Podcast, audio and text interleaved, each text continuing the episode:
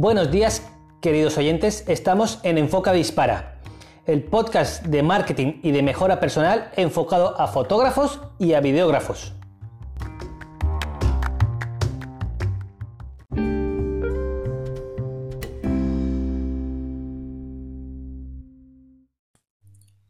¿Vale la pena tener un blog a día de hoy? Pues aquí os voy a explicar mi experiencia en el mundillo del blog. En Internet ya sabemos que hay muchos blogs de tipo personal, de empresa, de noticias, de aventuras, de cómo hacer cosas, etc. Es, vamos, digamos, creo yo, que después de YouTube es lo siguiente para poder dar a conocer tus conocimientos de manera muy cercana al público a través de Internet. O sea que de blogs hay millones y millones de temas distintos en Internet. Entonces muchos preguntaréis, ¿es tarde para empezar en un blog? ¿Con un blog? Es tarde para que añada un blog en mi página web. Es tarde para que empiece a escribir lo que yo quiero escribir sobre mis pensamientos, sobre mi filosofía, sobre mis negocios, etcétera, en internet. Pues yo creo que personalmente es no es tarde para empezar con un blog, no lo es. Pero vamos a cambiar unas pequeñas pautas que tenemos por equivocación con respecto al blog.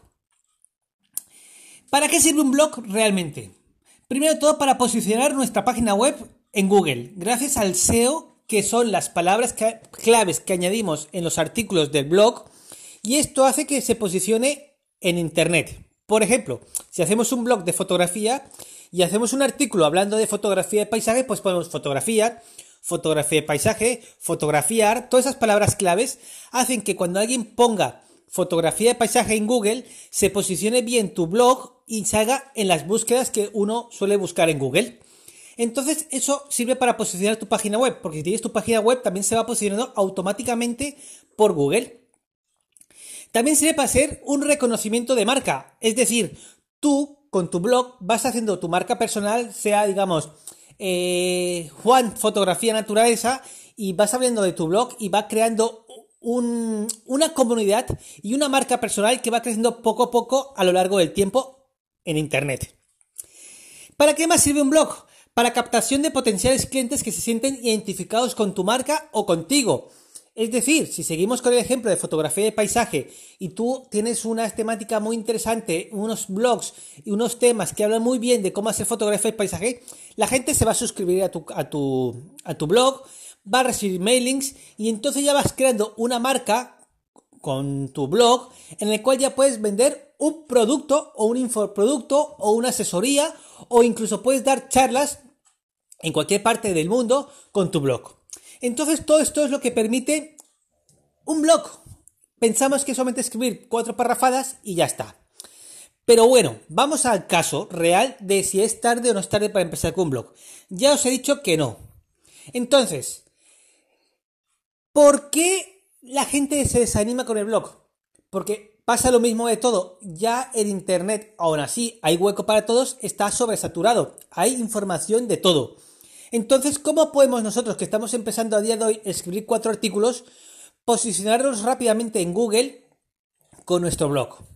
Pues primero de todo, el primer consejo que yo doy para posicionar bien un blog es constancia. Es lo mismo que todo lo que pasa en Internet, constancia tenemos que aprender a escribir un capítulo una vez a la semana o una vez cada 15 días, pero ser constantes a lo largo de los años. Esto no quiere decir que porque escribas un capítulo, un artículo cada semana durante cuatro meses, vaya a ser el más visitado de Internet. A ver, nunca es imposible, puede que sí sea un tema muy candente, en el cual es muy buscado y se posiciona rápidamente. Pero si hablamos de temas normales, de fotografía, de marketing, de cómo hacer paella, de etcétera, etcétera, son temas más competidos y entonces cuesta más posicionarse. Para ello, tenemos que demostrarle a Google que nosotros somos constantes en nuestro trabajo, que escribimos a menudo artículos de valor y que la gente se siente identificada con ellos y entonces el blog se va posicionando poco a poco. Esto puede ser lento, aquí es cuando la gente falla, porque esto puede llegar a ser entre más o menos un año a cinco años. Va así, una media.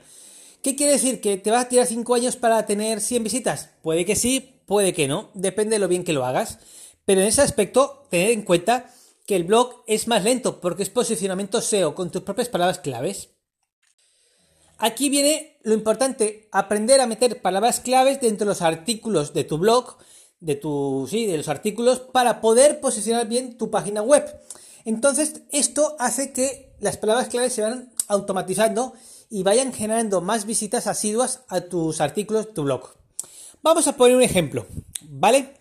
Vamos a imaginarnos que somos fotógrafos de recién nacidos, fotógrafos de bebés. Y entonces tenemos un blog de cómo fotografiar a bebés, a recién nacidos, por ejemplo. Entonces, con fotógrafos de recién nacidos, explicamos cómo se debe colocar el bebé, cómo lo debemos arropar, qué fondos debemos utilizar, qué tipo de iluminación, cuál es el mejor momento, cuál es el peor momento, qué pasa si lloran, qué pasa si se hacen pipi. Todos esos artículos que tú vas escribiendo semana tras semana te van haciendo que tú te vayas haciendo reconocido en la materia de que eres un buen fotógrafo de bebés. Poco a poco pasa así.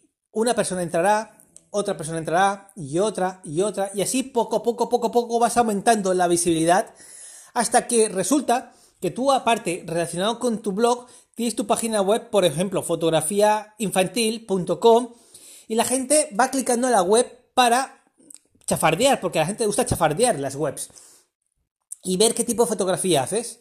Entonces, Dirás, Luis, pero te estás tirando piedras sobre tu, propio tejado. Es decir, explicas cómo hacer la fotografía de bebés para que la hagan los propios visitantes, pero luego tú vendes el producto de fotografía de bebés. Sí y no. Lo importante es dar valor. ¿Vale? Lo importante es dar valor. Yo puedo dar, eh, por ejemplo, puedo dar nociones de medicina, de cómo operar una hernia, por ejemplo, pero no quiere decir que tú porque veas mis vídeos vas a mañana operar una hernia. Necesitas unos conocimientos mucho más profundos que los artículos. Entonces esto es igual. La gente ve, se lo piensa que se puede hacer fácil, le puede dar cuatro pautas, cuatro tips que se dice a día de hoy de cómo fotografiar un bebé. La gente lo intentará y habrá algunos que les saldrá genial y te darán las gracias. Y esos que les sale genial se van a suscribir a tu mailing y ya son posibles clientes para productos comerciales. Están los otros que lo van a intentar y les va a salir bastante mal o bastante normalillo. Se, conformarán o no se conformarán, pero también serán potenciales clientes. Y están los terceros que dicen, yo no pierdo el tiempo, me veo los artículos, me los leo, pero acudo a un profesional. Y pueden buscar a ti como fotógrafo referente para que le haga la fotografía de su hijo. Entonces, ya vas viendo cómo las dos formas de trabajar con un blog puedes captar clientes de distintas maneras con clientes finales para hacerles el trabajo y con clientes para hacer, por ejemplo, en vivo una conferencia de cómo fotografiar bebés al momento con un bebé y lo explicas a los padres para que lo hagan con sus hijos. Entonces esto va haciendo que puedas captar mercado por distintas partes. Ya sabemos que el mundo de la fotografía es muy competido y cada vez hay más fotógrafos y cada vez hay fotógrafos que tienen precios súper altos y otros súper bajos y otros supermedios. Entonces, como es un trabajo que a día de hoy hay mucha competencia, tenemos que buscar otras maneras de poder vivir de la fotografía sin necesidad de salir a sacar fotos como un loco para poder llegar al final de mes.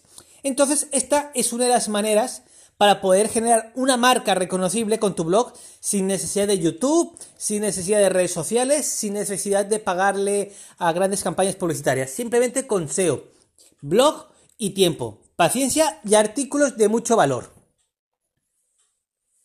Lo mismo pasa con la fotografía de bodas. Vuelvo a sacar el mismo ejemplo de fotografía de bodas porque la gran mayoría de fotógrafos hacen bodas y bautizos. Son una minoría los que no suelen hacer estas cosas. Vamos a ver, fotógrafo de bodas, pues escribes un artículo. Es que el fotógrafo de bodas tiene artículos para escribir desde aventuras que les ha pasado en bodas cómo programar tu boda, cómo organizar tu boda, cuál es el mejor momento para hacer fotos de boda, eh, cómo eh, hacer el luz, eh, por ejemplo, flash o no flash en la boda. O sea, tienes infinidad de artículos para escribir. Y esto a las mujeres les gusta, porque se van relacionando contigo, las mujeres que se van a casar, que son tus futuras clientas, se están relacionando contigo, con tu marca, se van encaprichando con tu marca, y al final inconscientemente, cuando vayan a buscar un fotógrafo, van a acudir a ti. Es posible que no estés en la distancia cerca. Vamos a decir que estás en Madrid, escribes tu blog en Madrid y te leen en Barcelona. Y es posible que te contacten de Barcelona, pero tú ya decides si les cobras desplazamiento o no les cobras desplazamientos. Incluso es posible que estén tan enganchados a tu marca, a tu forma de ser y a tu forma de trabajar, que paguen el desplazamiento y el hospedaje para que tú les hagas solamente las fotos a ellas el día de su boda. Por lo tanto, ya estáis viendo que se puede generar un mercado bastante nacional en el cual, de otra manera, solamente captaríais mercados de la zona, de la ciudad donde vivís vosotros. Entonces, ya sabéis, a día de hoy, para mí, mi opinión personal, no es tarde para empezar con un blog personal de negocios, de lo que quieras hablar. Simplemente te recomiendo que seas muy constante, muy, muy, muy, muy constante, porque esto es un trabajo de años. A veces la gente que habla de empresas de marketing, que te dicen, yo te posiciono tu negocio con SEO, me río de ellos porque el SEO es de años y yo no voy a pagar 400, 500 euros al mes para que me hagan un SEO que lo puedo hacer yo mismo con unas palabras clave bastante buenas y ver resultados a cabo de 5 años. Prefiero hacerlo con un blog, por ejemplo.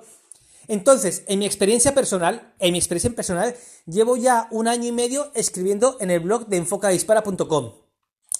Tengo que ponerme a mi favor que sí que he notado resultados. La gente se va suscribiendo a la newsletter y ya tengo su mail y les puedo mandar notificaciones, les puedo mandar cuando sube un artículo nuevo, etc. Y en contra, tengo que añadir que es verdad que he notado que me cuesta ser constante en el blog. Ya tan, ¿Por qué? Porque el YouTube me lleva mucho tiempo, el podcast también lleva tiempo y ahora escribir el blog es lo mismo. Yo lo que hago en el blog es un resumen de lo que hago en el podcast y en YouTube. Entonces así la gente me encuentra por las dos partes. Pero aún así, a veces me descuido, no subo la semana, me han pasado dos semanas y no he subido ningún artículo, etc.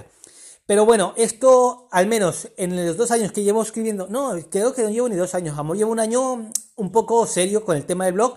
He notado que cada vez se suscribe más a la newsletter del blog. Si esto lo aplicamos a 5 o 6 años, tal vez, o 4 años, tendré tal vez una lista de seguidores en mi blog súper grande, en el cual ya podré potenciar más la marca personal de Enfoca Dispara y me permitirá llegar a una audiencia mucho más amplia. Y es más, incluso a mis propios suscriptores del blog les puedo preguntar qué quieren, de, qué tema quieren que hable. Al saber de cualquier tema quieren que hable, pues, pues ya puedo escribir, ¿queréis que hable de fotografía y paisaje? ¿Queréis que hable de fotografía de bodegón, de producto, etcétera? Y ellos mismos te pueden responder con una encuesta. Entonces, esto es maravilloso, poder interactuar con tu audiencia. Acordemos que tu audiencia son tus mejores seguidores, pero también son tus potenciales clientes y a la vez son tus propios maestros, porque te van a enseñar lo que ellos quieren de verdad.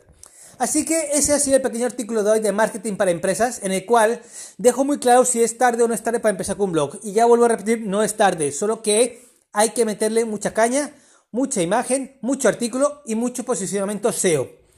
Así que si tenéis duda, dejadme en comentarios porque, porque puedo intentar responderos a cada uno de vosotros. Y ya sabéis, me puedes seguir en YouTube, en Instagram, en Facebook, en mi página web www.enfocaispara.com. Y lamento haber tardado tanto en escribir un nuevo, un nuevo capítulo en el podcast porque he estado bastante liado con otros temas que no vienen a caso.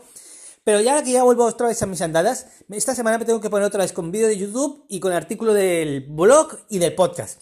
Así que otra vez me tenéis aquí, me vais a tener que aguantar otra vez de nuevo. Y espero que este artículo que os he dicho verbalmente, o sea, un blog, un podcast, os sirva mucho. Y ya sabéis, potenciar vuestro negocio, potenciar vuestros seguidores, porque son vuestros futuros clientes. Bueno, nos vemos la próxima semana. Venga, un abrazo.